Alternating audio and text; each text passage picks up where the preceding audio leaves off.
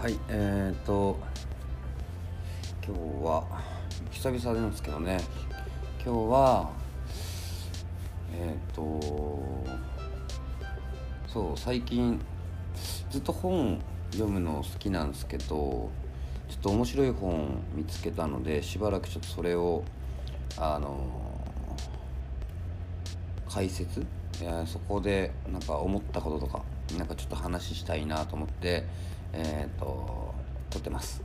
でうんと今日もそうなんですけど今日は、えー、と秋田。でえっ、と人前でえー、と喋ることをやったりとか、まあ、させてもらってるんですけどそう大体こう世の中の90%以上は凡人だってまあ言われてるところで、まあ、そうやってね機会をいただいてることが多い、まあ、要は、えー、と本業プラスアルファでまあなんか別のことをさせてもらってるっていうところがまあ強みであるので、まあ、どうやってそのなんか凡人から えっと抜け出す？まあ凡人から抜け出すのは無理なんですけど凡人の中でえっ、ー、となんだ？いろいろ考えてえっ、ー、とそういうようなこうね人に伝えるとかっていうのをやってったかとかっていうところでえっ、ー、とすごくこういい本というかがあったんですけど、まあ、アダム・グラントさんの、まあ、オリジナルズ、えーと「誰もが人と違うことができる時代」っていうのがまあちょっと面白かったので、まあ、それを引き合いにしながら、えー、としばらくちょっと話していこうかなと思うんですけど、まあ、いつもねあのー、なんかちょっと間が空いて違うのにしたりとか、まあ、ちょっと集中力がないんでどうしてもこう同じのをやり続けるっていうのがちょっと苦手なんで、まあ、できる限りこう、まあ、この参考書を使いながら、えっと、オリジナルっていうのを、まあ、一緒に作っていけたらななんて思うので、まあ、ちょっと話をしていこうかなと思うんですけどまあそもそも何かその、まあ、オリジナルっていうのはまあ、何なんだっていう話の時に、まあ、オリジナルな人っていうのはねこう自らのビジョンで率先して実現していく人っていうふうに、まあ、この本では、えー、と書いてあるんですけどまあ確かにそうだなと思うんですよね。なんか凡人だからどうのこうのではなくてうんと、ま、未来がどうなりますかっていう質問の時に多分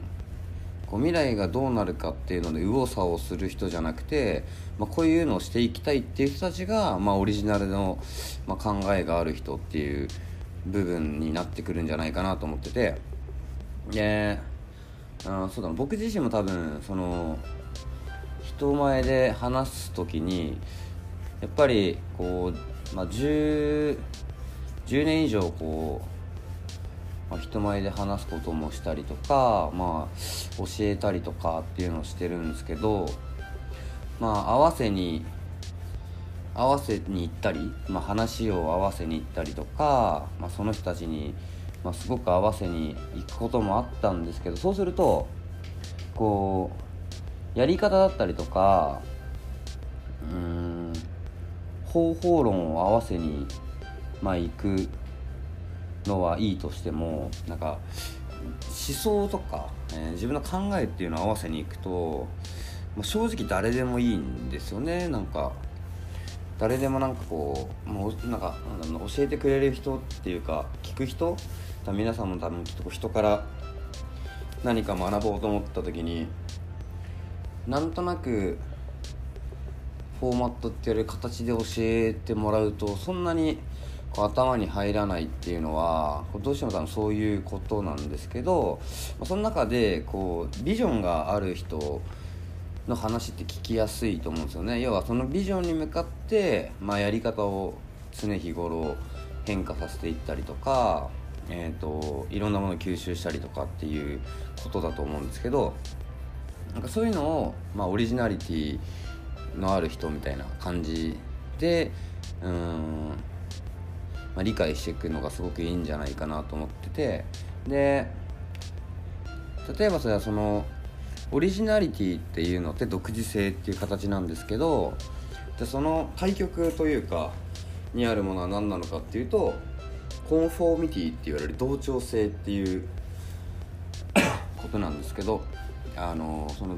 オリジナリティとコンフォーミティっていう、まあ、2つをこう生活の中だったりとか、まあ、いろんなところではどうしてもこう行き来することが多いんですけど多分7割ぐらいの人たちは多分コンフォーミティって同調性っていうものを中心に考えていくと思うんですけどでその同調性って言われるものがなぜ、まあ、いいのか。いいのかっていうか、まあ、この本に書いてあることとしては、まあ、低所得の人と高所得の人で低所得低所得の人ほど、まあ、現状を支持する傾向があるっ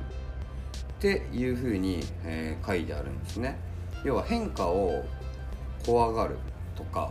変化を受け入れたくないっていうのが、まあ、コンフォーミティと言われる同調性と言われるもので要はなんか例えばそうだな。何かこう標準のものを与えられた時にそのまま使うのかそれを自分のこう使いやすいようにカスタマイズするかっていうところのまあ違いっていうところだと思うんですけどうん。では与えられたものをそのまま使うのかそれともそれを自分の中に一回フィルターを通して、ま、変化させて、えー、とより良いものに使っていくかっていうところが大きくあると思うんですよね。なのでこのオリジナリティって言われるものを、まあ、独自性のある人たちっていうのは、まあ、何か与えられてもその通りに、まあ、やらないというか、まあ、できないのか。ま、僕の場合できないっていう方が強かったんですけど、まあ、やらないとかっていうような考えてやっていくっていうことだと思うんですけど、まあ、その対極にあるコンフォーミティって言われる、えーと、同調性を強く、えーと、取る人要はなんだろうな変わったことをされるとすごく困る人たちとか、まあ、変わったことによってそれを受け入れがたい人たちっていうのはどうしてもこうオリジナリティとはかけ離れたところにいるというところですね。でその中でじゃあなぜその現状を支持することがえっ、ー、といいことなのかというか心地よいのかっていうのはうん変わったことをするよりは今まで通りのことをやり続けることの方が感情気分とかっていうのがえーと、上下しないからですね。要はうん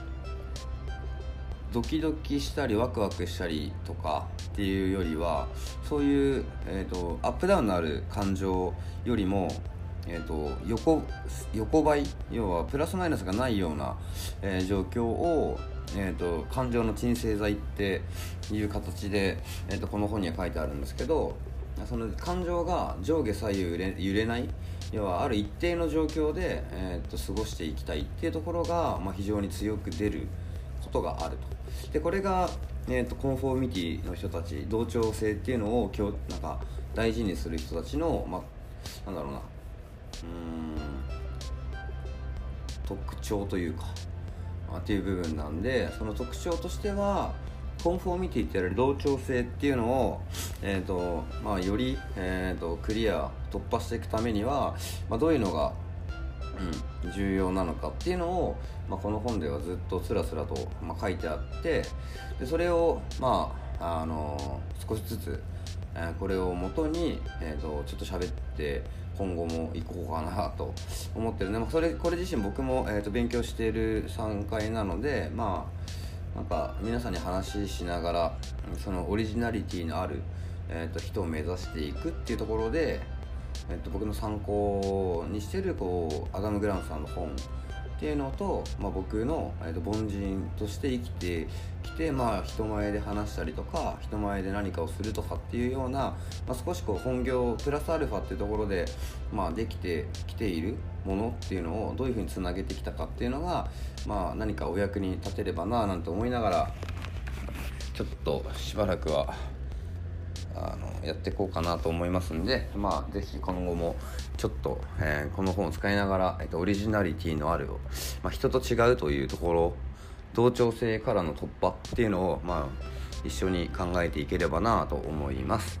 ではでは今日はこんなところで。